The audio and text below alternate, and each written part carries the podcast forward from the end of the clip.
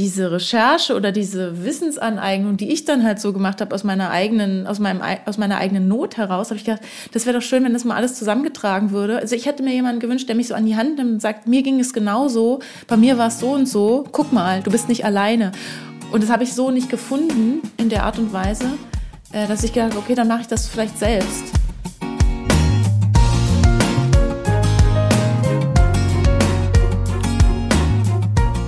Klagen, lachen, klüger werden. Herzlich willkommen zu meinem Podcast Frauenstimmen. Frauenstimmen, das sind alle 14 Tage sonntags ermutigende Gespräche mit mutigen Frauen über das Loslassen und das Aufbrechen, das Verlieren, das Suchen und das Finden. Ich bin Ildiko von Kürti und meine heutige Gesprächspartnerin ist die Journalistin und Moderatorin Sonja Koppitz. Sie hat ein sehr ehrliches und hilfreiches Buch geschrieben über ein Thema, das in unserer Gesellschaft leider immer noch stigmatisiert wird.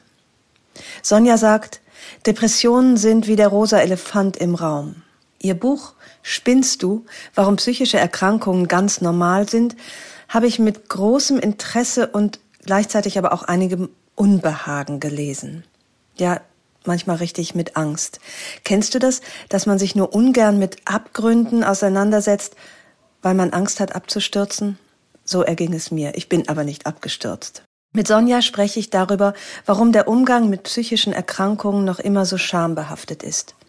Sie gibt Einblicke in fünf depressive Episoden, die sie bisher erlebt hat, und sie macht Mut, selbstbewusst und offen mit unseren psychischen Befindlichkeiten umzugehen.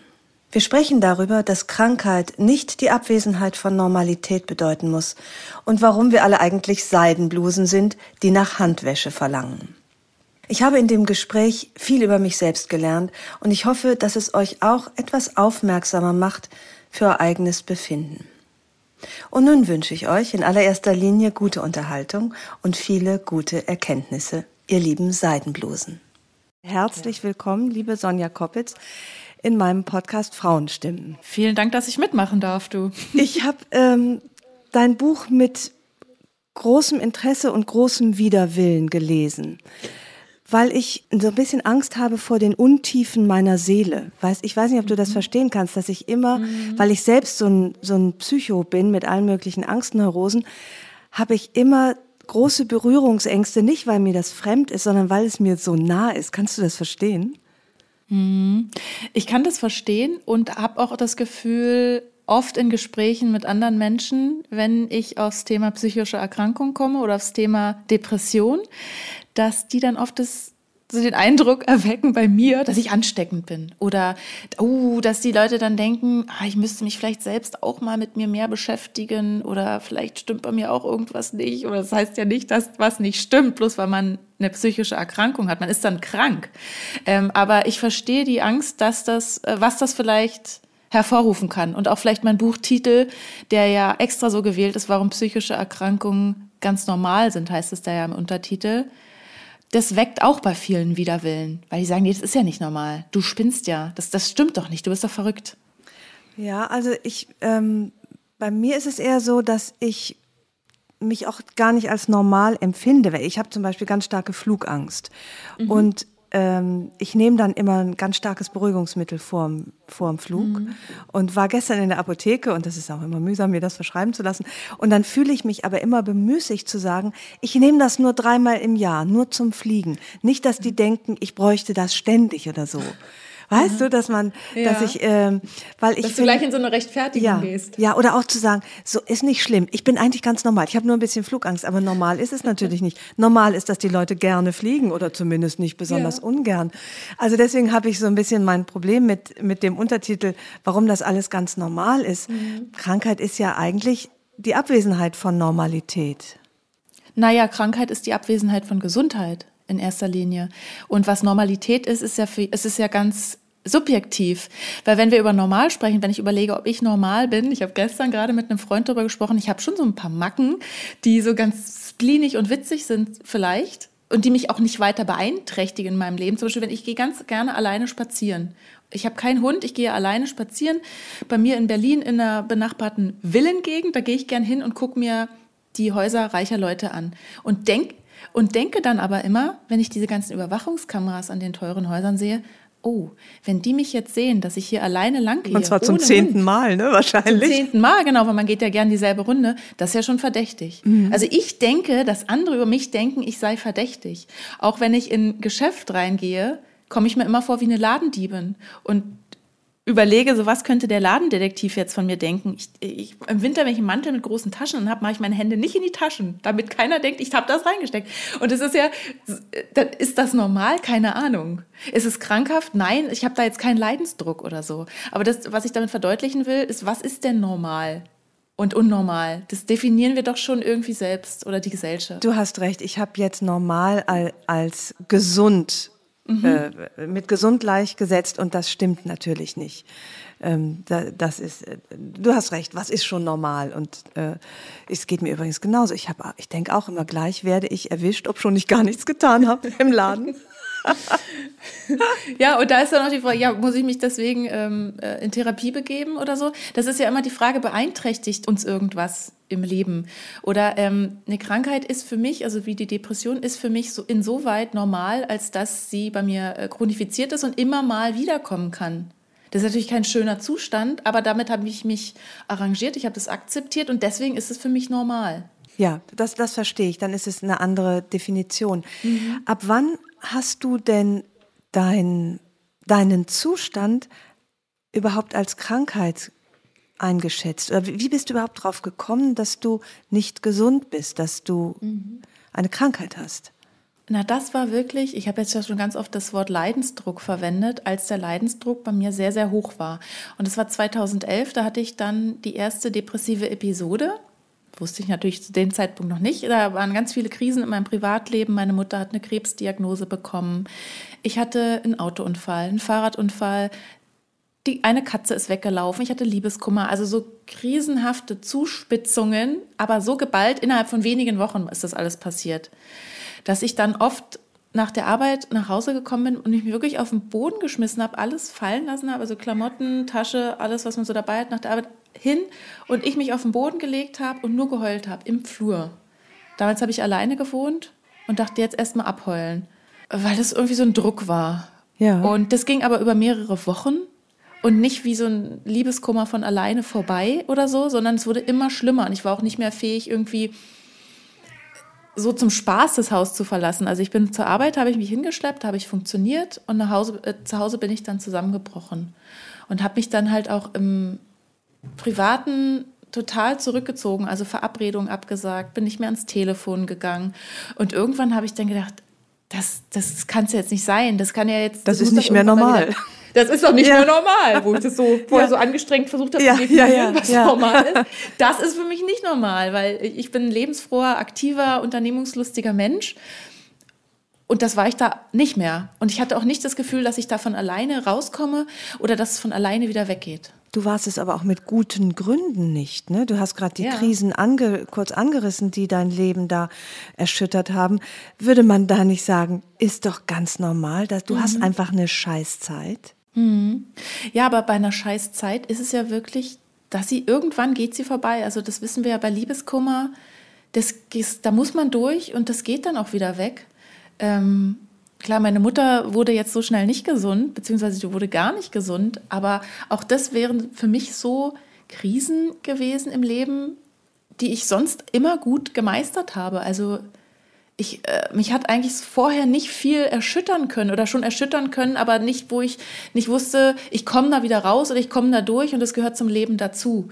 Und da war das ein ganz anderes Gefühl. Da habe ich einfach, ich habe mich so hilflos gefühlt und so zu gar nichts imstande. Und ich habe auch kein Licht am Ende des Tunnels gesehen. Also ich hatte nicht irgendwie einen rationalen Teil, der sagt, du, das Auto kannst du reparieren lassen, der, deine Prellung vom Fahrradunfall, die heilen auch wieder, vielleicht kommt der Kater wieder, nutz die Zeit mit deiner Mutter. Das, dieser Teil in mir hat einfach nicht funktioniert. Es war alles schwarz, es war alles schlecht, es war alles schlimm. Dann ist es ja immer noch, glaube ich, ein ganz schöner, schöner Schritt, zu einem Arzt zu gehen, einem Psychiater womöglich, mhm. äh, und sich in solche Hände zu begeben. Wie, wie, wie, wie hast du diesen Überwindung geschafft? Also das war für mich, muss ich sagen, gar nicht so eine Überwindung. Also irgendwann war für mich klar, ja, äh, das ist, das ist, muss jetzt irgendwas Klinisches sein, das ist, muss irgendwie krank sein. Das sind Symptome, die kannst du googeln. Äh, Habe ich natürlich auch gemacht. Ich meine, bin auch Journalistin. Ich suche mir Informationen. Wenn ich was nicht von alleine weiß, suche ich nach Informationen. Und da war mir das dann sch relativ schnell klar. Und deswegen, da hatte ich keine Berührungsängste. Und ich bin tatsächlich auch direkt zum Psychiater gegangen. Also ich hätte ja auch zum Hausarzt gehen können, aber weil ich wusste, das ist jetzt nicht irgendwie, ich habe jetzt keinen, ähm, weiß nicht, ich habe jetzt keinen Eisenmangel und deswegen äh, bin ich antriebslos oder sowas, sondern ich habe schon gemerkt, okay, das muss was Psychiatrisches sein. Und deswegen bin ich dahin, um, und das war genau, das war goldrichtig. Und das äh, würde ich auch jedem empfehlen, ähm, lieber früher als später zum Arzt zu gehen. War das die Diagnose für dich eine Erleichterung oder war das mit Entsetzen verbunden? Sowas wie ich doch nicht, kann doch eigentlich nicht sein, passt doch nicht nee, zu mir. Das war wirklich eine wahnsinnige Erleichterung, weil äh, ich konnte mir das ja selber nicht erklären oder ich, ich konnte zwar die Symptome googeln und abhaken, ja, habe ich, habe ich, habe ich, aber so richtig glauben konnte ich es dann nicht, aber als der Arzt mir dann gesagt hat, ja, Sie haben eine mittelschwere Depression, dachte ich erstmal so, ach, das ist nur mittelschwer? Wie fühlt sich denn schwer an? Ja, ja. Also was, was soll denn da noch passieren? Ähm, und ich habe, also es war sehr entlastend, dieses Gespräch, weil der mir natürlich auch die Symptome eingeordnet hat, gesagt, äh, da sind Sie nicht die Einzige. ähm, also quasi, das ist oh. ganz normal. Wenn man das sowas ganz, hat, dann ja, ist das ganz normal. Dann ist das ganz normal. Und das ist so, äh, Ärzte freuen sich ja dann auch immer, wenn sie, ah ja, okay, eine Diagnose stellen können. Ne? Ähm, und ich habe mich dann auch gefreut, weil es dafür einen Namen gibt und mir das den Zustand dann halt auch noch mehr erklärt hat und ich gemerkt habe, ah, okay, ja, das, das ist dann wohl so. Und der konnte mir das halt auch einordnen, weil ich hatte auch Suizidgedanken. Und er hat auch gesagt, auch das ist ein Symptom, weil das heißt nicht, dass ich jetzt auf einmal nicht mehr leben will. Also auch wenn man sich so fühlt, als würde es keinen Ausweg geben, aber diese, diese Suizidgedanken, die ich hatte, also ich hätte mir jetzt, glaube ich, nicht das Leben genommen, aber das sind so Gedankenblitze, die auftauchen, wo man sich ja auch fragt, wo kommt denn das auf einmal her? Und da habe ich dann schon Angst vor mir selbst gehabt. Und er hat gesagt, das ist auch ein, es kann auch ein Symptom der Erkrankung sein. Und das hat mir natürlich wahnsinnigen Druck genommen. Sozusagen, dass das, du nicht in Lebensgefahr warst durch ja, dich selbst. Ja. Das, das kann man natürlich, da kann man nicht die Hand für ins Feuer legen, aber der hat mir das einfach eingeordnet und der hat auch mir erklärt, was im Gehirn passiert bei einer Depression und dass da halt Nervenüberträgersubstanzen vielleicht nicht mehr an Ort und Stelle sind und einfach Reize nicht mehr regelkonform weiter transportiert werden. Also das Gehirn funktioniert ja äh, einmal biochemisch und einmal mit elektrischen Impulsen. Und wenn diese biochemischen ähm, Reizübertragungen nicht mehr so funktionieren, Ne? Dann, sind, dann, sind einfach, äh, dann ist das Denken, Fühlen und Handeln irgendwie gestört, weil das ist so ein ganz diffiziles Gleichgewicht eigentlich im Gehirn, was wir haben. Und da habe ich dann kapiert, ah ja, okay, wenn da irgendwas äh, außer Takt geraten ist, kein Wunder, dass ich mich so fühle. Ist dann die Depression im Grunde keine seelische Erkrankung, wie das ja immer genannt wird, sondern eine körperliche, eine, eine Hirnstörung? Mhm. Ich bin ja keine Psychiaterin, ne? ich habe nicht Medizin studiert, aber ähm, ich habe ja wahnsinnig viele Interviews zum Thema geführt und total viel recherchiert. Ein Arzt hat mir gesagt, und das war ein Satz, den ich mir gut merken konnte, eine Depression ist eine Erkrankung mit einer neurobiologischen Grundlage. Also da passiert schon was im Gehirn, das kann man auch nachweisen, aber man kann jetzt nicht sagen, okay, das ist zuerst da gewesen als Huhn oder das Ei. Da ist jetzt nicht, zu, also man weiß nicht, ist jetzt der, die, die Nervenübertragung im Gehirn ähm, gestört und deswegen Fühle ich mich so oder fühle ich mich so aufgrund exogener, also externer Krisen, wie ich sie erlebt habe, und deswegen reagiert mein Gehirn so und so. Also ne, das ist wahrscheinlich auch eine Wechselwirkung. Man kann nicht sagen, das eine ist zuerst und dann kommt das andere. Da, so weit ist man in der Forschung noch nicht. Das hat mich auch schockiert bei den Recherchen, dass man wirklich noch relativ wenig über das menschliche Gehirn weiß. Also das ist eine, schon noch eine Blackbox ähm, also die Hirnforschung ist noch nicht so weit, wie man vielleicht denkt. Also gerade bei ah, psychischen ja. Erkrankungen. Ja, ja. Trotzdem ist es ja, stelle ich es mir doch ganz entlastend vor, wie du sagst, dass irgendwie ist man dann auch nicht so ganz alleine schuld. Ja, ja, ja. Klingt so blöd, aber das ist ja das, was natürlich äh, Menschen mit einer Depression, solange sie sie noch nicht vielleicht so ausgesprochen haben äh, wie du oder ihnen das so klar mhm. ist, oft zu hören bekommen. Jetzt nimm dich mal ein bisschen ja, zusammen. Ja. Oh, komm, äh, so schlimm kann es doch nicht sein und äh, sorge dich nicht, lebe, mhm. so, ein, so ein wohlmeinenden Quatsch. Ja, du, das ist doch alles gut, du hast doch ein tolles Leben. Ähm, ja, früher hat man auch noch so unterschieden zwischen endogener und exogener Depression. Also das eine kommt von innen, das andere kommt von außen. Und jetzt, wenn ich so auf meine verschiedenen depressiven Episoden zurückgucke, also bei der ersten war für mich das Glas klar, von außen ist so viel über mich hineingebrochen, dass ich das einfach nicht bewältigen konnte. Nicht in so kurzer Zeit. Also so viel gleichzeitig. Und bei den folgenden Episoden war wirklich alles gut.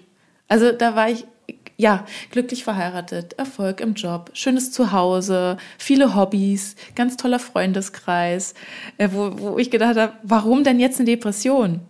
Und da ist dann für mich irgendwie wieder so dieser Erklärmechanismus wichtig gewesen, okay, irgendwas passiert im Gehirn jetzt wohl schon wieder.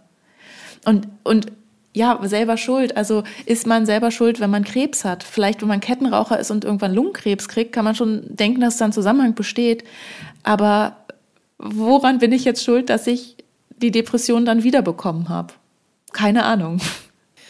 Dann hat die zweite dich im Grunde noch kälter erwischt als die erste, ob schon du bei der ersten noch nicht mal wusstest, was es war? Ja. Also bei der zweiten möchte man ja auch sagen, ja, warum warst du jetzt nicht vorgewarnt? Selber schuld, musstest es doch wissen. Ähm, aber da hat es auch so sich ganz anders angebahnt. Da war das dann mehr körperlich. Also da war es nicht so, dass ich wahnsinnig viel geweint habe. Das ist ja auch immer so ein Vorurteil bei Depressionen. Da heult man nur und so und ist gar nicht ansprechbar. Da war ich eher gereizt und körperlich ganz, ganz schwer. Da habe ich mich so bleiern gefühlt. Das war auch ein relativ warmes Frühjahr und ein heißer Sommer. Und ich mache schon gern Sport. Das war warte mal, lass mich überlegen, das war, glaube ich, 2018. Und wie lange nach der ersten Episode war, kam die zweite? Sieben Jahre oh. hatte ich Ruhe. Wo ja. man sich ja doch äh, einigermaßen ja. in Sicherheit wiegt. Ne? Äh, genau, bei der ersten depressiven Episode habe ich gedacht, oh, okay, so ist das, jetzt habe ich das auch mal erlebt. Okay, das ist eine Erfahrung. Äh, war aber auch nicht, ich weiß nicht, ob mir es niemand gesagt hat oder ob ich das ausgeblendet habe, dass es wiederkommen könnte.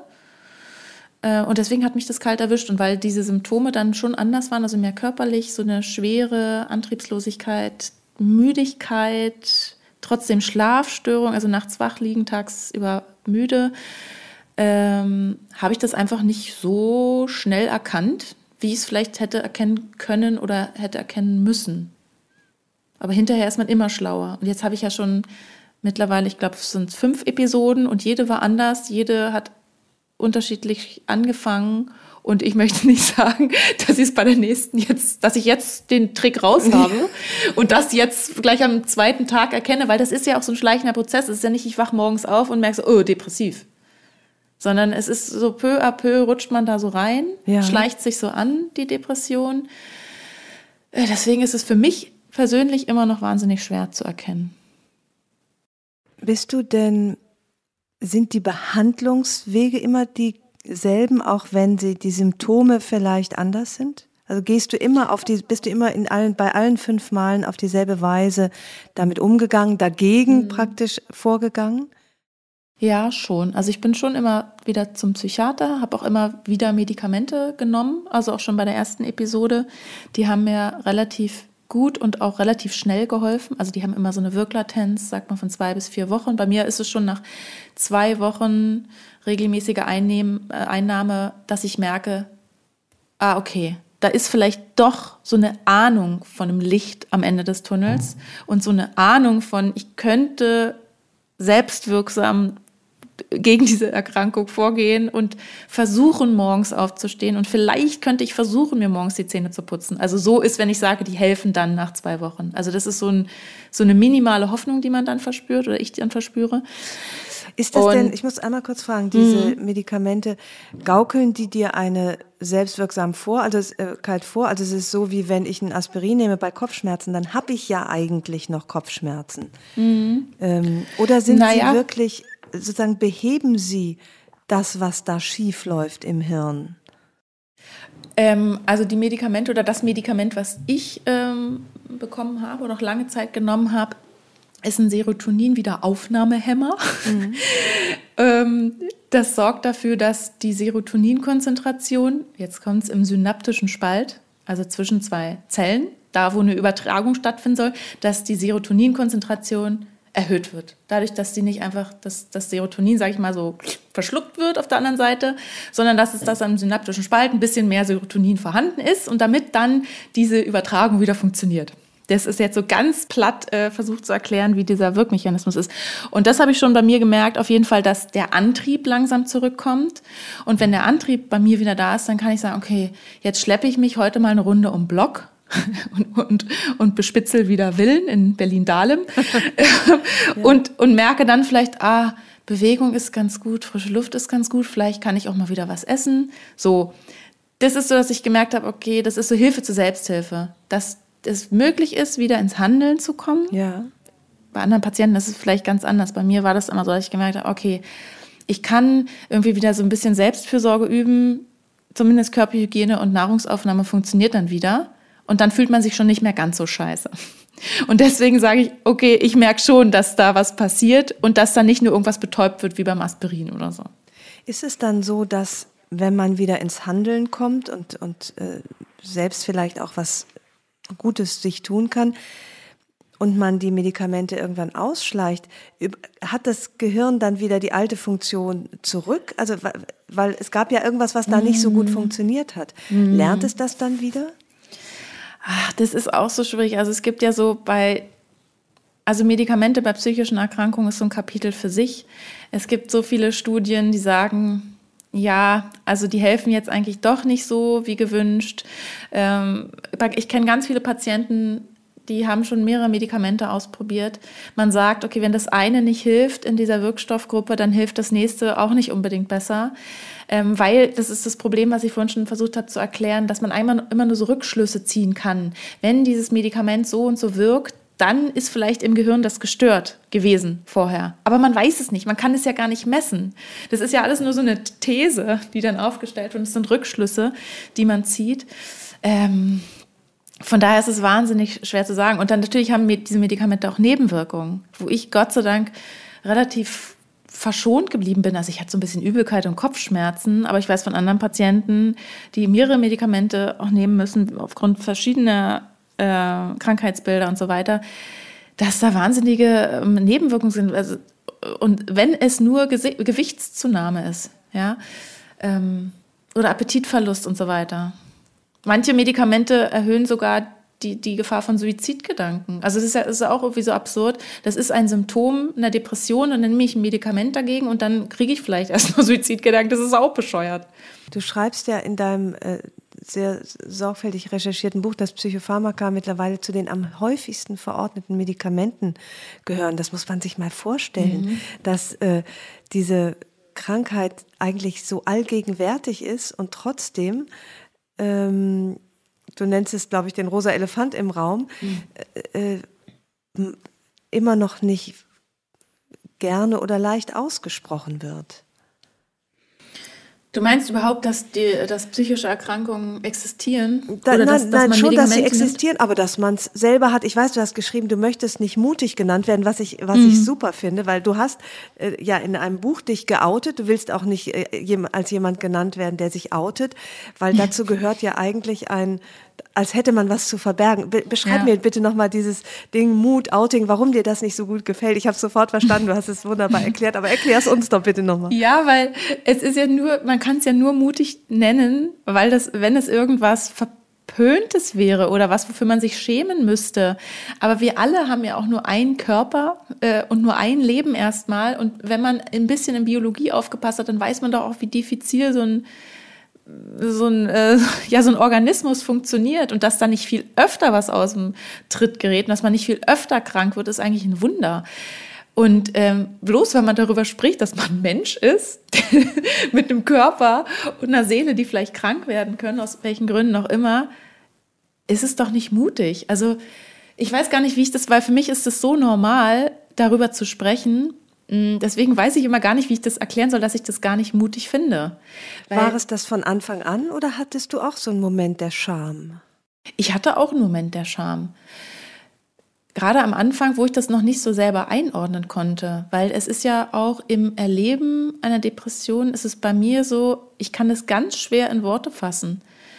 Und ich hatte ja während des Schreibens tatsächlich auch wieder eine depressive Episode, deswegen konnte ich das, oder deswegen habe ich versucht, das so genau wie möglich aufzuschreiben, zu beschreiben, weil jetzt zum Beispiel in der Phase, wo ich symptomfrei bin, kann ich mich da gar nicht so reinversetzen, weil das teilweise so irrational ist und so weit von dem erleben und empfinden, wie ich das sonst gewohnt bin.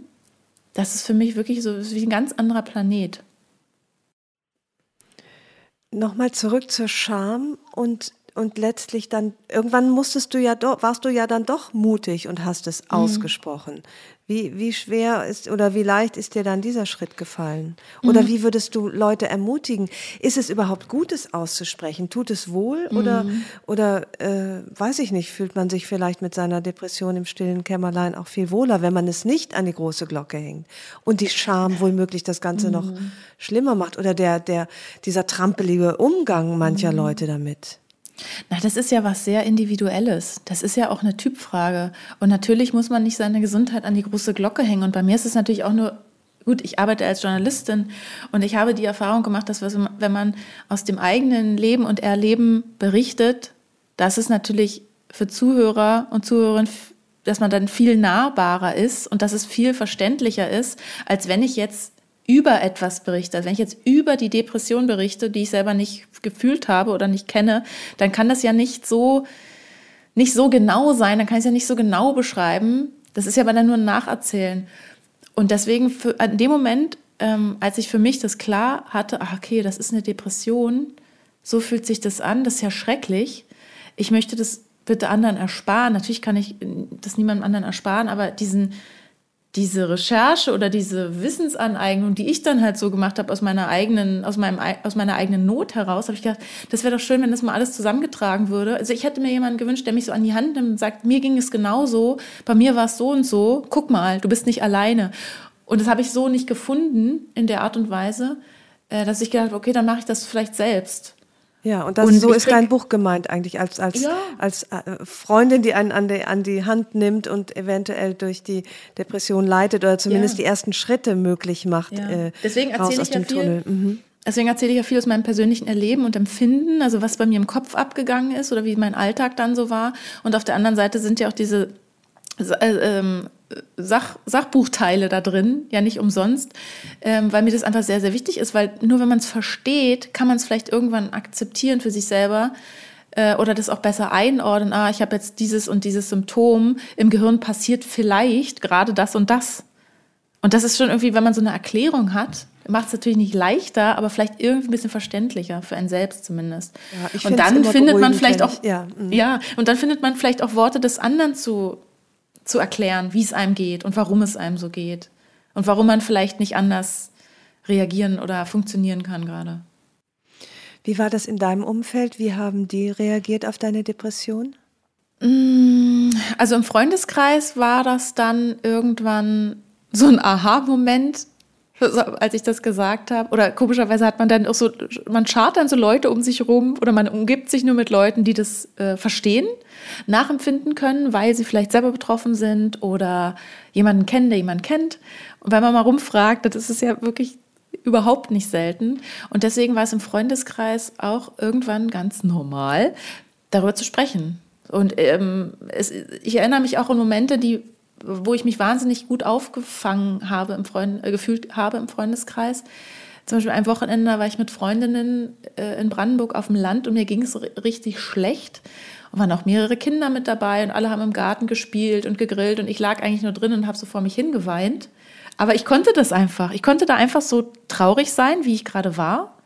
Und die anderen haben aber trotzdem ihren Alltag weitergelebt und haben nicht so gesagt, oh, wie können wir dich dann jetzt trösten? Und haben nicht so die haben mich nicht in diese Opferrolle-Ecke gestellt, sondern haben einfach ihr Ding weitergemacht. Mal hat mir jemand was zu trinken vorbeigebracht. Sonja, willst du mal rauskommen, essen? Sitze ich an den Tisch. Und ich erinnere mich noch, dass die Kinder gefragt haben, warum weint denn Sonja so viel? Und da hat die Mutter, also meine Freundin Katrin, gesagt, ja, weil sie gerade traurig ist. Und da habe ich auch gedacht, wenn Kinder auch so aufwachsen, dass das voll in Ordnung ist, wenn man traurig ist, dass man auch mal weint und dass es auch bei Erwachsenen passieren kann, dann ist das schon was Schönes irgendwie. Und da habe ich mich richtig gut, also wohlgefühlt, obwohl es mir so schlecht ging. Weil ich einfach so sein konnte in dem Moment und mich nicht verstellen musste. Jetzt habe ich dazu zwei Fragen. Erstens, gibt es denn einen Trost in der Depression? Ganz klares Nein. Der einzige Trost ist eigentlich, dass, jetzt kommt es, dass man wissen müsste, dass es irgendwann vorbeigeht, aber man fühlt es nicht. Ähm, und deswegen, nee, eigentlich, ähm, das ist immer mein Appell, den ich an Angehörige mache. Man kann nicht helfen in dem Sinne, ich mache dir jetzt eine Wärmflasche, ich mache dir jetzt einen Tee, ähm, sondern man kann, also man kann auch keine tröstenden Worte finden, weil das oft ganz irrationale Gedanken sind, die man dann hat. Aber was kann man ähm, dann noch tun? Das ist die zweite ja, Frage als begleitende Person. Meiner Frau, meiner Frau habe ich immer gesagt, und das hat auch gut funktioniert bis zu einem gewissen Punkt, du kannst eigentlich immer nur da sein. Also wirklich wie, also anwesend sein. Wie der Alltag geht weiter. Und sie hat mir das vorgelebt. Und wenn das so profane Dinge sind, ich liege im Bett wie ein Häufchen Elend, aber ich höre, in der Küche räumt mein Geschirrspüler ein. Hier ist irgendwie Leben in der Bude, die Katzen rennen rum, äh, es klingelt an der Tür und das Leben geht weiter. Und irgendwann komme ich wieder dazu. Also das war so für mich, es ist jemand da, so ein Fels in der Brandung. Der lässt mich aber auch, oder sie lässt mich in dem Moment in, in Ruhe. Und wenn ich was will oder brauche, dann sage ich es. Und das war so unser Commitment. Und ich weiß, es ist wahnsinnig schwer, einfach auch für Angehörige auszuhalten. Ich kenne das selber, wenn, also, wenn meine Frau zum Beispiel Migräne hatte. Da kann ich auch nichts machen. Aber da habe ich irgendwann gelernt, okay, das, was sie braucht, ist ein abgedunkeltes Zimmer, Ruhe und ab und zu gucke ich mal rein und frage, ob sie was zu essen braucht. Und irgendwann ist es wieder vorbei. Und dass man einfach krank sein darf oder krank ist in dem Moment, und es aushält, so schwer es ist. Ja, komisch. Ja. Nichts machen können ist für die meisten ja. Menschen wahnsinnig schwierig und es dann auch nicht persönlich zu nehmen. Ne? Genau, genau. Das ist keine, das ist keine Zurückweisung. Auch es ist auch wenn wenn ein Mensch mit Depression, also ich konnte in dem Moment auch keine Liebe zeigen, auch keine Liebe erwidern, weil ich das einfach nicht gefühlt habe. Ich habe ja nichts gefühlt, also nicht mal nichts.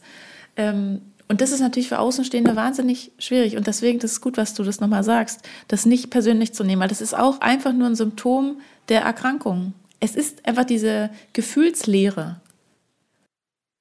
Oh, ja. Ja. Ich versinke im Schlamm meiner Seele, hast du äh, geschrieben, ist, ist ein Zitat aus deinem mhm. Buch. Und das ist, ich finde, das, das äh, beschreibt das ganze Grauen was man da empfindet oder letztlich auch nicht empfindet, dass, mhm. dass das Nicht-Empfinden ein Grauen sein kann, das, das wird, äh, wird einem da schrecklich klar, finde ich, beim Lesen mhm. deines Buches. Ich habe noch eine Frage zur Therapie. Du hast auch geschrieben, aus meiner Suche nach dem Warum wurde ein Egal. Ich weiß nicht, warum ich Depressionen habe. Heißt das ähm, Therapie oder sozusagen ein Zurückblicken, Aufdröseln, woher kommt das wohl, bringt eigentlich gar nichts? Das ist ja auch wieder so individuell. Ähm, ich habe ja meine, ich habe eine Verhaltenstherapie gemacht irgendwann, weil ich, äh, obwohl mir mehrmals gesagt wurde, ja, wir sehen bei Ihnen keinen Therapiebedarf und die Medikamente wirken ja auch. Und ich habe dann für mich in Klammern im Untertitel gelesen, ja, und es gibt ja auch keine Therapieplätze, so what? Ähm, habe ich aber trotzdem irgendwann mit viel Hartnäckigkeit und über die Kassenärztliche Vereinigung eine Verhaltenstherapie angefangen. Und da habe ich auch gedacht, gedacht, ah, der Therapeut, der fängt jetzt natürlich im Urschleim an und sucht natürlich in der Kindheit irgendwas und da muss doch was sein, ein Trauma oder was auch immer, Vernachlässigung. Und ich habe zu ihm auch immer gesagt und ich bin auch fest der Meinung, dass ich die Einzige in Berlin mit einer glücklichen Kindheit bin. und da ist für mich einfach kein Warum zu finden, sondern, und deswegen ist es für mich dieses Egal geworden, weil das bringt mich jetzt auch nicht weiter, jetzt zu zu durchdenken, was kann es denn sein? Also ich habe, jeder Mensch hat ja so seine Baustellen im, im Leben. Ne? Ähm, ich fühle mich aber in gesunden Phasen, bin ich, bin ich durchaus in der Lage, diese Baustellen als solche anzuerkennen und zu sagen, ah, okay, das kann ich jetzt vielleicht nächstes Mal anders machen oder das hat mich jetzt überlastet, das finde ich jetzt nicht okay. Hm, ich gucke, wie, wie verhalte ich mich in bestimmten Situationen ähm, was kann ich ändern? So, das, daran habe ich direkt Spaß, so zu wachsen und zu erwachsen. Ähm, aber wenn ich krank bin, funktioniert das halt nicht. Und deswegen ist es mir irgendwann egal gewesen, dieses Warum. Ich gucke dann eher in der Gegenwart, was kann ich denn tun, das also was kann ich jetzt zum Beispiel vorbeugend tun, dass ich vielleicht nicht so schnell wieder eine Episode erlebe? Das finde ich total interessant, weil das auch so befreien kann, sich von der Suche nach dem Warum sich da nicht mehr auf die Suche zu begeben und auch nicht mehr so viel Energie eventuell zu vergeuden. Mhm. Nicht, dass es, es gibt bestimmt auch vielleicht Depressionen, die durch ein Trauma in der Kindheit mhm, oder durch, durch, durch äh, Kindheitserlebnisse verursacht sind. Mhm. Aber das erinnert mich an ein Gespräch mit Nathalie Stüben, die äh, über Alkohol gearbeitet hat und selber alkoholsüchtig war.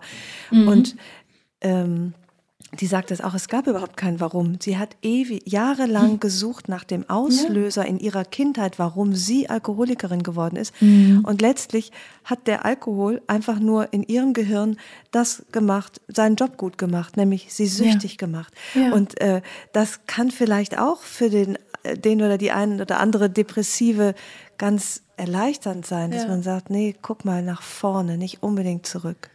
Ja, und genau bei der Al Alkoholabhängigkeit schon allein das Wissen, aha, es gibt sowas wie ein Suchtzentrum im Gehirn oder ein Belohnungszentrum im Gehirn.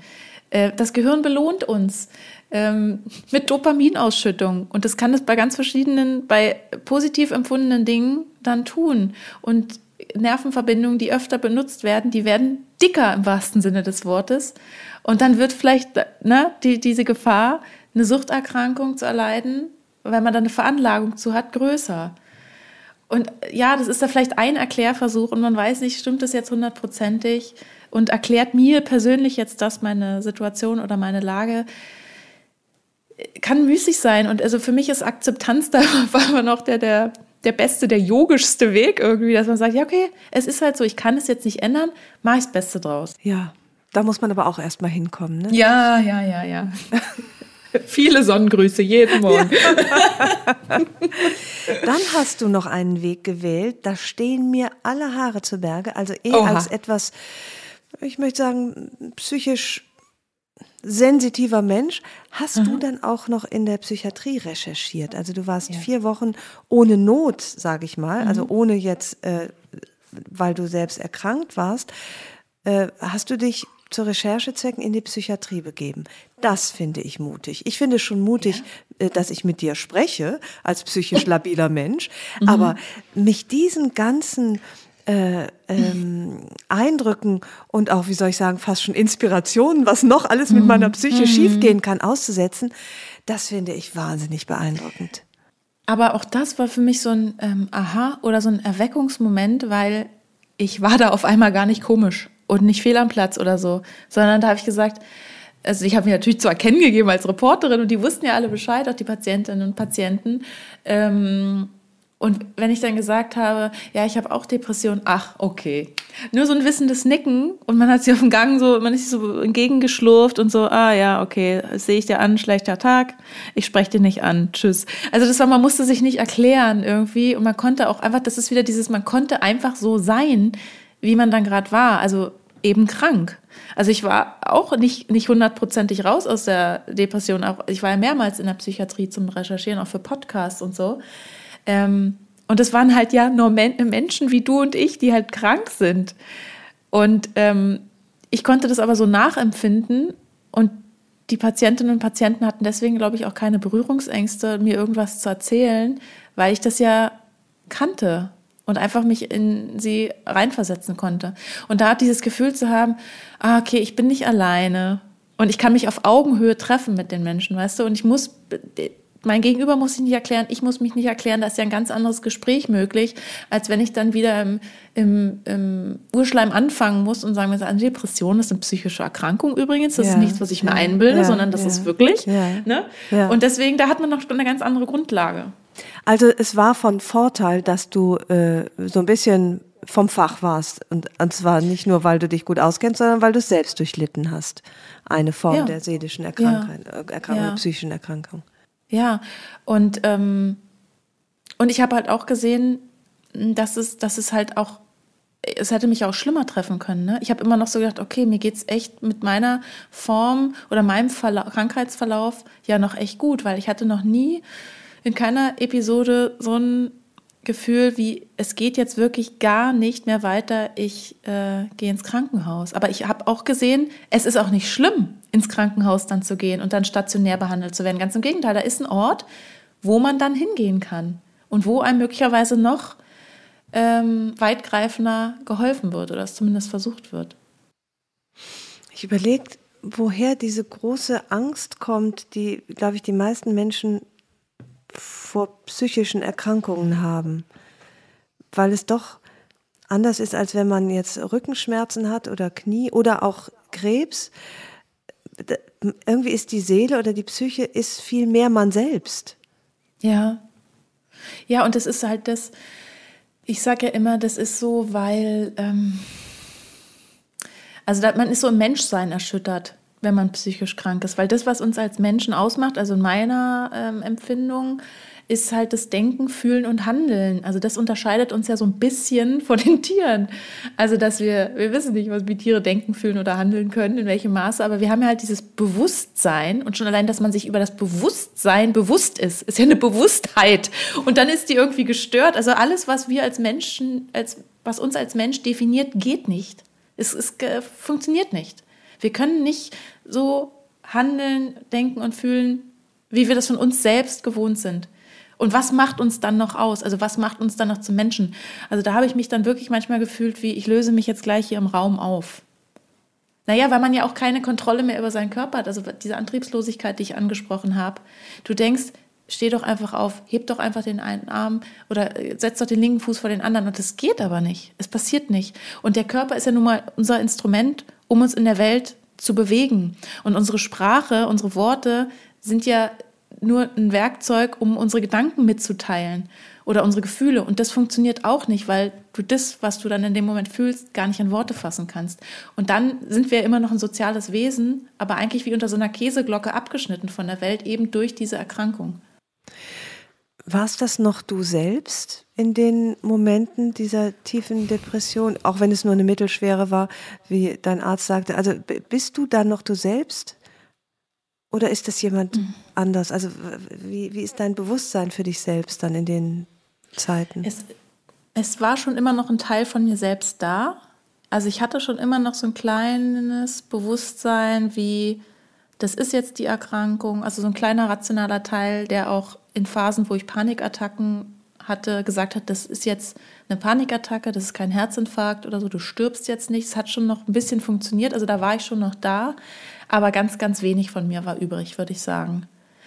Oder um es anders auszudrücken oder von einer anderen Perspektive zu sehen, vielleicht ist das ein Teil, der in mir drin ist, der aber sonst nie zum Vorschein kommt. Also dieses, was ich, der Schlamm meiner Seele, was im Unterbewusstsein schlummert, man weiß es ja nicht. Das ist auch immer, wenn ich mal einen Albtraum habe oder so, was in gesunden Phasen ganz, ganz selten vorkommt, dass ich denke, okay, ja, irgendwo muss es ja herkommen irgendwo äh, ackert doch was im Unterbewusstsein. Ja, der Schlamm ist da unten und wir tauchen ja so selten zum Grund, wenn wir es nicht müssen. Keine Ahnung, was da schlummert. Das ist halt so. Das ist so ein Bodensatz der Seele, der gehört aber auch dazu, weil, weißt ja, ohne Schlamm kein Lotus. Also irgendwas. Aber hast du nicht auch wahnsinnige Angst, dass du vielleicht irgendwann in diesem Schlamm mal stecken bleibst? Also so richtig? Nee, aber da bin ich auch einfach nicht der Typ zu, glaube ich, so von, von meiner Persönlichkeit. Also ich habe schon immer so ein Urvertrauen und einen Grundoptimismus und das Glas ist eher halb voll.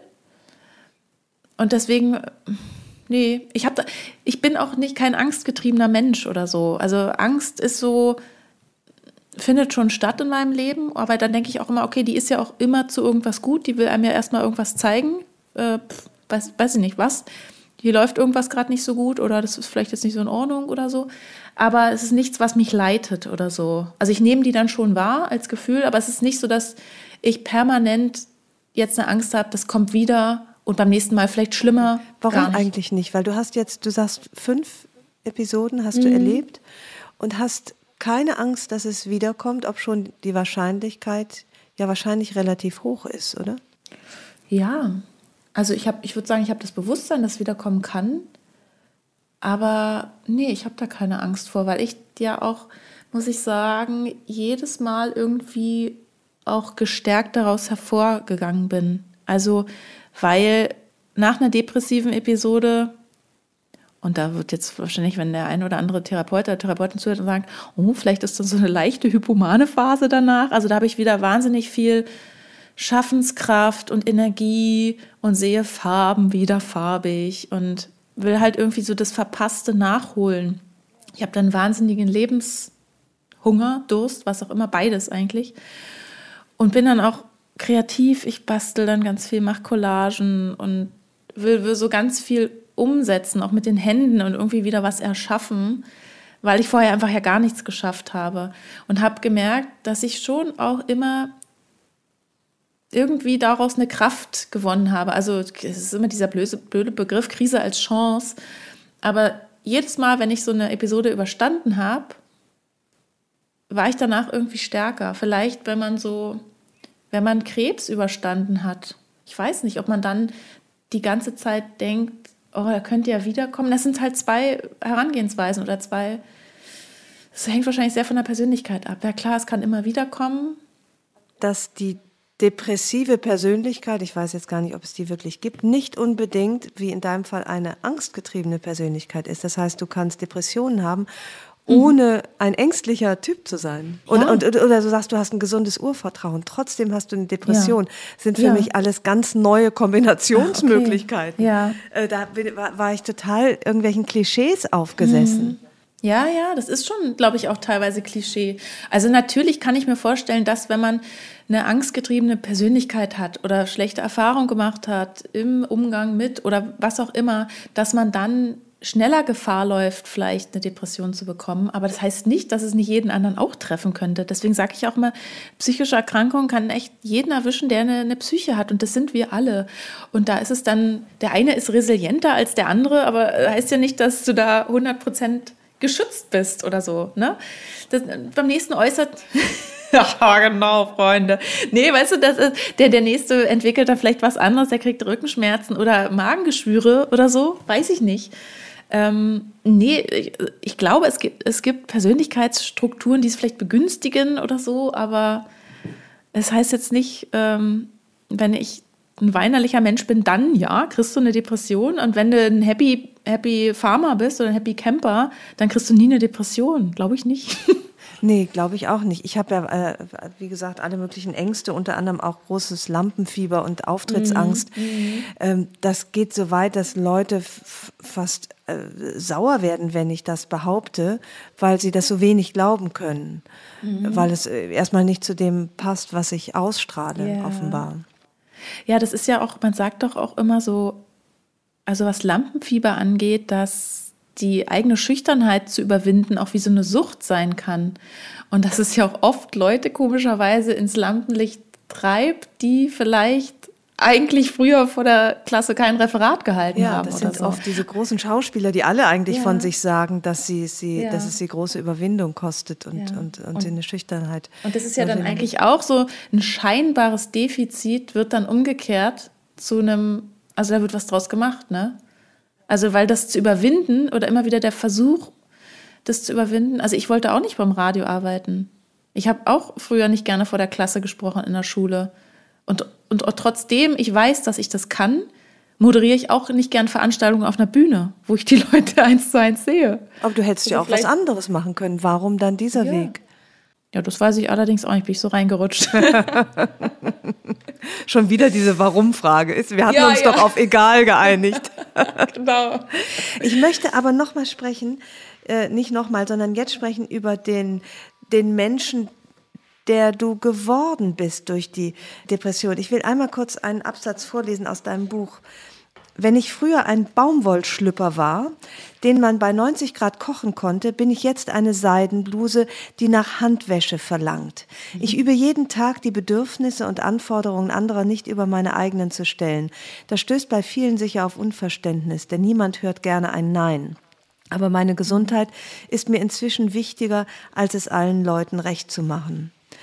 Kannst du dazu noch mal mehr sagen? Weil im Grunde mhm. klingt das für mich nach einem Lebensentwurf, der für uns alle gelten sollte. Wir sind doch alle Seidenunterhosen, oder? genau. Aber nach außen hin bin ich für andere vielleicht manchmal eine kratzige Seidenunterhose. Also für mich mag sich das ganz seidig zart anfühlen und nach außen hin muss ich meine Grenzen immer wieder verteidigen. Und das hieß für mich, ich muss die erstmal erkennen, die Grenzen. Und da spreche ich vor allem über den Job und die Belastung im Job zum Beispiel, dass ich, ähm, ich bin ein sehr anpassungsfähiger Mensch und ich kann viel mitmachen, ich kann viel Stress aushalten, aber nur bis zum gewissen Punkt. Und das habe ich dann auch gemerkt, dass ich vielleicht oft unbewusst über meine Grenzen gegangen bin Und das lasse ich mir jetzt nicht mehr gefallen. Also ich, ich merke das auch jetzt von dir selber besser. nicht mehr gefallen. Ja, ja, ja, genau. Nee, und ich verteidige das dann auch nach außen hin. Ich habe zum Beispiel einen Radiojob, den habe ich noch bis zum Ende des Jahres gemacht, 2021, und habe den aufgehört, weil ich das Arbeitsumfeld und das Arbeitsklima schon nie so okay fand, aber jetzt auch gedacht habe, okay, äh, mir ist so meine Gesundheit so wichtig und wenn ich merke, das ist meiner Gesundheit abträglich, wie ich hier arbeite und wie ich mich dabei fühle, dann lasse ich es lieber. Also ich habe es natürlich kommuniziert und gesagt, können wir nicht vielleicht dieses und jenes ändern? Und das ist natürlich auch so ein Prozess. Ne? Aber ich habe gemerkt, nee, es funktioniert für mich so nicht mehr. Ich kann so nicht arbeiten oder ich möchte so nicht arbeiten. Und das habe ich dann für mich durchgezogen, weil auch da hatte ich keine Angst, weil ich gesagt habe, es gibt ja so viel Wichtigeres im Leben. Also natürlich muss man eine Erwerbstätigkeit, man braucht dieses Geld, ja, für diese Miete und dieses Essen. Aber ich habe gedacht, da mache ich lieber was anderes. Was nutzt es halt, wenn du, wenn du ja, äh, wieder erkrankst? Genau. Und deswegen, also dieses, ähm, ich bin ein Seidenschlipper für mich geworden, weil ich halt sehr, sehr auf meine Bedürfnisse nach glatter Unterwäsche ähm, lebe. Aber nach außen kann ich jetzt schon ziemlich borstig sein. Und ich glaube auch, dass es manchmal dann rough wirkt auf andere, weil ich dann Nein sage, dann meine ich auch Nein und das kann ich zur Not auch zehnmal wiederholen. Aber du pflegst geht, dich damit sehr sorgfältig, ja. eben wie ja, ein, ein Seidenteilchen. Ja. Das ist dieser, dieser Kalenderspruch, ein Nein zu, zu anderen ist ein Ja zu sich selbst. Aber das stimmt. Das stimmt. Und dann sage ich es noch zehnmal, ich kann diesen Job jetzt nicht auch noch machen.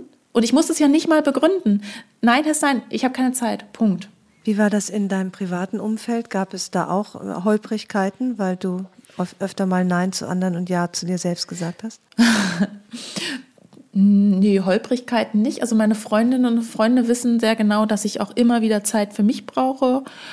Aber das oh, ist ja auch anders als früher, ne? Die mussten sich ja auch umgewöhnen, oder? Mm, na, ich glaube, also die, das ist ja, das wie gesagt, ich habe so einen Freundeskreis, der sehr, sehr schön ist und ich fühle mich da sehr gut aufgehoben und wir geben alle sehr aufeinander Acht und kommunizieren immer wieder unsere Bedürfnisse und finden das auch okay. Gut, wenn jetzt jemand auch kurzfristig absagt, das ist halt so. Manchmal ist es doch einfach zu viel abends. Und das hat, glaube ich, keiner hat mir das krumm genommen, weil die alle wissen, wie das ist. Und die sind ja auch froh, wenn ich gesund bin und mich. Weil du auch offen damit kann. umgehst. Ne? Sie können es dann ja. einordnen. Und wir, da, ja. wir sprachen ja schon darüber, dass sie es nicht persönlich nehmen, sondern genau wissen, du brauchst es für dich. Das richtet sich nicht ja. gegen sie, sondern es ist für dich.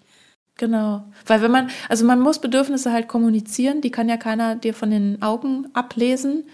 Ähm, und natürlich ist da immer eine Erwartungshaltung da. Aber wenn man sagt, du, ich kann jetzt deine Erwartung gerade nicht erfüllen, ich, ich habe jetzt gerade, ich brauche jetzt mal eine Woche, tauche ich mal kurz ab, muss ich mal wieder ausruhen oder so, dann ist das auch in Ordnung. Ja, schwer ist es, glaube ich, auch dahin zu gelangen, ne? dass man dieses mhm. Nein auch äh, rechtzeitig ausspricht und überhaupt, ja. wie du sagst, die eigenen Grenzen erstmal selber nicht überschreitet und sie er überhaupt erkennt. Mhm. Und man auch, muss auch die Reaktionen von anderen dann aushalten. Also im Freundeskreis muss ich dann nicht viel aushalten, weil da ist es okay. Aber auch gerade so im Jobumfeld, ne? Also wenn man sagt, nee, das mache ich jetzt nicht mit, muss man die Reaktion auch aushalten. Und die Reaktionen, die dann kommen, habe ich die Erfahrung gemacht, die haben aber äh, im, seltensten Fall was mit mir persönlich zu tun. Das ist dann einfach, okay, jemand, der kein Nein akzeptieren kann, aus welchen Gründen noch immer, da läuft ja dann was anderes schief. Ja, so, ja, ne? ja, das, ja, gut, das der stimmt. stellt dann vielleicht seine Bedürfnisse auch wieder über alle anderen oder so. Ja. Ja. Es ist äh, auch ein Kommunikations- eine Kommunikationsfrage dann manchmal. Dann hat die Depression, ich will nicht sagen, einen besseren Menschen aus dir gemacht, aber doch eine Bewusstheit geschaffen? Mhm. Oder du gehst, würdest du sagen, jetzt pfleglicher mit dir um? Auf jeden Fall hat es einen bewussteren Menschen aus mir gemacht, das auf jeden Fall. Also weil, und einen dankbareren Menschen. Also weil ich weiß jetzt wirklich das sehr zu schätzen, die gesunden Phasen und versuche also jeden Tag wieder, das klingt auch immer so platt, ne, wie so ein Geschenk zu sehen. Aber das ist für mich wirklich so. Ich stehe morgens auf und bin manchmal richtig aufgeregt, dass ein neuer Tag ist, an dem es mir gut geht und an dem ich schöne Dinge machen kann, was Cooles arbeiten kann, mich mit Freunden treffen kann, halt leben kann wieder. Und gleichzeitig weißt du aber, das kann auch morgen wieder mhm. vorbei sein. Ja. Du ja. schreibst, ähm, ich versuche die Depression nicht als ungebetenen Gast, sondern immer wieder als Überraschungsbesuch anzusehen. Mhm. Aber es ist ja kein angenehmer Besuch, ne? Nee, aber das ist ja wieder dieses Ding, wenn ich jetzt von der Depression als Überraschungsgast spreche, ist es wieder diese Akzeptanz, ne? Also ein ungebetener Gast ist irgendwie blöd und den will man schnell wieder rausschieben und das habe ich ja gemerkt, das geht nicht. Der ist halt da, dieser Gast. Und wenn ich das halt versuche, so ein bisschen positiv zu formulieren, dann ist es halt, ist es natürlich eine ungebetene Überraschung. Aber es ist halt, ja, die kann mich mal überfallen. Und dann ist es so. Es ist wie eine Überraschungsparty zum 50. und du willst den eigentlich gar nicht feiern. Und sagst, naja gut, jetzt sind ja schon mal alle da, dann lass uns anstoßen. So eher sehe ich das. Wird mir wohl immer ein Rätsel bleiben, wie es gelingen kann, etwas zu akzeptieren, worunter man leidet. Mhm. Das ist irgendwie der Königsweg. Ich habe ihn nicht gefunden. Aber was fehlt dir dazu noch? Naja, ich, ich, ich denke immer, der, der urtümliche menschliche Impuls ist doch Widerstand gegen Schmerz, mhm. gegen Unwohlsein, äh, gegen, gegen mhm. alles, was einen ja. quält. Aber mir hat mal ein, ein Therapeut einen sehr heilsamen Satz gesagt, äh, und den habe ich echt auch nicht vergessen. Das war eigentlich im Rahmen einer Paartherapie. Aber da habe ich auch über meine Depression gesprochen und dann hat er gesagt, ah, ich spüre das in Widerstand und sie fragen sich immer, das war diese Phase, warum denn ich und nicht und warum nicht alle anderen und womit habe ich es verdient ähm, und ähm, ich will das nicht und er hat aber gesagt, versuchen Sie sich doch mal wirklich ganz auf den Boden absinken zu lassen. Strampeln Sie nicht die ganze Zeit wie die Maus da in der Milch, bis die Butter wird. Das wird nicht passieren, dass der, das wird jetzt hier keine Butter. Lassen Sie sich doch mal ganz auf den Boden absinken und gucken, was passiert. Und das habe ich gemacht und es ist nichts passiert. Also mir ist nichts passiert, außer dass ich gemerkt habe, okay, ich muss nicht die ganze Zeit ackern, ich muss nicht die ganze Zeit strampeln und die Ellenbogen raus und so wie wir manchmal durchs Leben gehen oder das Gefühl haben, durchs Leben gehen zu müssen. Und wenn man das mal kurz sein lässt, einfach als Experiment, was, was ist denn das Schlimmste, was passieren kann? Ich bin dann halt ganz tief abgesunken, habe dann wirklich ein paar Tage nur im Bett gelegen und nichts gemacht, aber ich war jetzt nicht Weißt du, ich bin nicht wundgelegen oder ich bin nicht, also ich bin ja wieder auferstanden. Ja. Und es ist nichts passiert. Und da hast du dich, wie du schreibst, aus den Trümmern wieder zusammengebaut. Ja.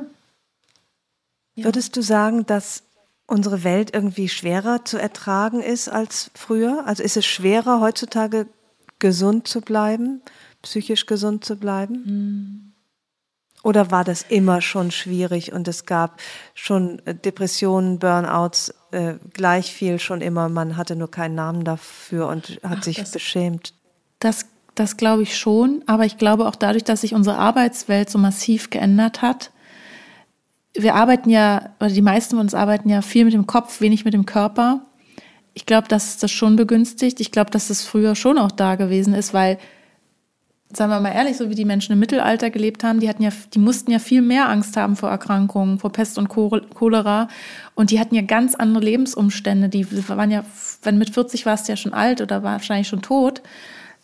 Die hatten halt ganz andere Probleme, sage ich mal. Ist, ich meine jetzt nicht damit, dass eine Depression was Ausgedachtes ist und so oder so eine Luxus äh, Welterkrankung. Das im Gegenteil. Aber ich glaube, dadurch, dass wir so viel mit unserem Kopf arbeiten und weniger mit dem Körper und natürlich auch weniger Stress abbauen dadurch und aber anderer Stress entsteht, das ist, ist für mich nur so ein Erklärmodell. Das ist schon was auch mit unserer Welt zu tun hat, dass auch immer alles viel schneller geht, die Vernetzung, die Informationsverarbeitung. Also das ist auch gerade in meinem Job habe ich das gemerkt. Da, da, ist man natürlich schon irgendwie, wenn man so ein bisschen für Weltschmerz äh, offen ist. Also ich bin schon so ein Weltschmerztyp und man muss doch nur einmal Tagesthemen gucken. Also was soll man da noch denken? Da denke ich natürlich, boah, geht's mir gut, aber anderen geht's so scheiße. Wie, wie ist diese Welt? Was, was soll ich hier eigentlich? Man hat ja so gar kein Gefühl mehr von Selbstwirksamkeit oder dass noch irgendjemand normal funktioniert an machthabenden Menschen auf dieser Welt oder so.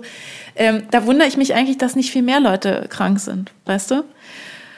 Ähm, weil wenn man sich das, wenn man das zu nah an sich ranlässt, also ich habe das dann oft auch, wenn ich im Radioalltag so, äh, habe ich aktuelle Tages Sendung moderiert und wenn irgendwo ein Anschlag passiert und du bist mitten im Studio und du hast diese Nachrichten und musst die verbreiten und musst Interviews dazu führen mit Menschen vor Ort, mit Betroffenen und da habe ich manchmal so quasi gefühlt neben mir gestanden und dachte so, ich kriege das ja selbst gerade nicht auf die Kette.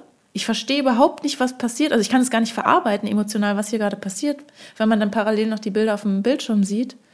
Ähm, und dann kommt man abends und musst arbeiten. Du musst funktionieren und du musst irgendwie neutral sein und kannst natürlich nicht am Mikrofon in Tränen ausbrechen. Und abends bin ich nach Hause gekommen und war völlig fertig. Weil das ist natürlich, ist das was ganz, es ist keine natürliche Situation die Nachrichten, wie wir die heute konsumieren und was alles an uns rankommt und was wir alles wissen. Ja, im Gegenteil, es ist dann wieder ein Kraftakt, sich auch dagegen abzugrenzen da, und sich vor genau. Informationen zu schützen ja. und vor, ja. vor den äh, Bildern, die man dann eben doch nicht genau. mehr aus der Seele kriegt. Hast du irgendwie so ein paar handfeste Tipps äh, in Richtung während den Anfängen, also wo du sagst, hm. wenn man das und das beherzigt, dann ist man schon ein bisschen sicherer, äh, äh, nicht in eine ich will gar nicht sagen Depression, das Wort ist zu groß, aber in äh, so einigermaßen seelisch stabil zu bleiben. Also gibt es da so Sachen, wo du sagst, das ist, achtet wenigstens darauf, Leute.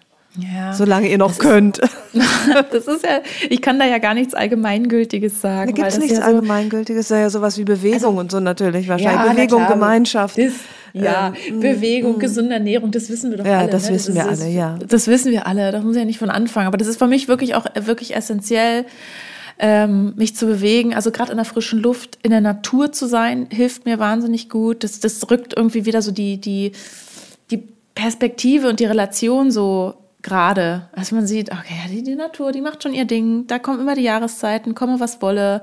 Es geht immer wieder von vorn los, es ist immer wieder neues Leben. Äh, das zu sehen, hilft mir total. Ähm, und was ich für mich persönlich erkannt habe, ist einfach wirklich dieses achtsam sein, Selbstfürsorge zu betreiben, mal zu gucken, mal so mit so, so einem Selbstcheck-in zu machen, wie geht es mir eigentlich gerade, wirklich? Ähm, warum es mir vielleicht so? Was, was, was, was, das liegt da auf der Seele oder was könnte ich daran ändern? Mal eine Pause zu machen, wirklich dieses Innehalten und nicht immer so durchzuballern. Sondern wenn dann irgendein Gefühl da ist, dann auch zu sagen, ah, okay, interessant. Ähm, so wie beim Meditieren, dass da die Gedanken kommen und du denkst, aha, guck mal.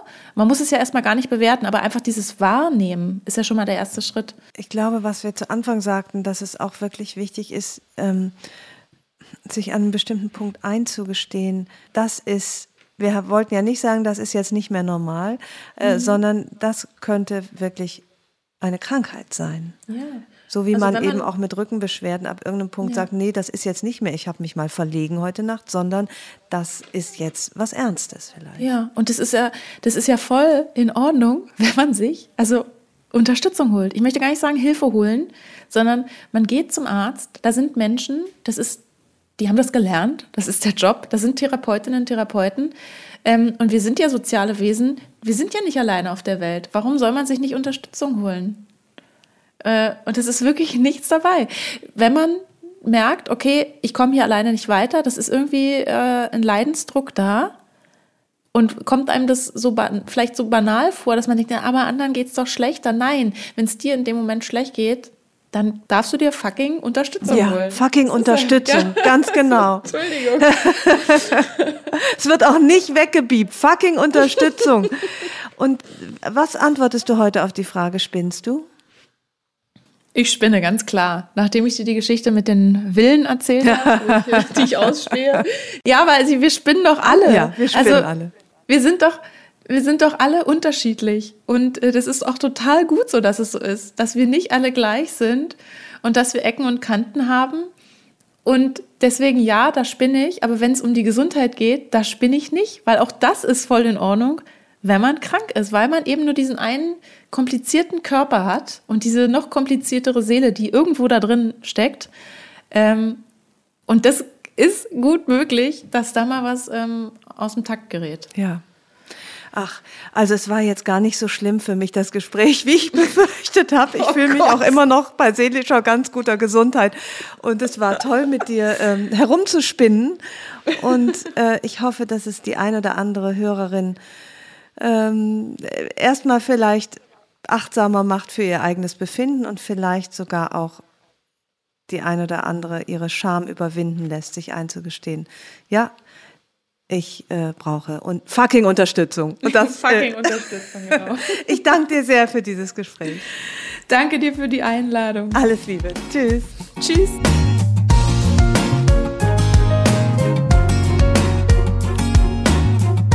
Herzlichen Dank fürs Zuhören. Die nächste Episode von Frauenstimmen hört ihr hier in zwei Wochen. Vielleicht mögt ihr die Frauenstimmen abonnieren, dann verpasst ihr keine neue Folge. Und wenn euch mein Podcast gefällt, dann würde ich mich sehr freuen, wenn ihr ihn weiterempfehlen und mit ein paar Sternen bewerten würdet. Ich freue mich auf ein Wiederhören und grüße euch herzlich, wo auch immer ihr seid. Eure Ildiko.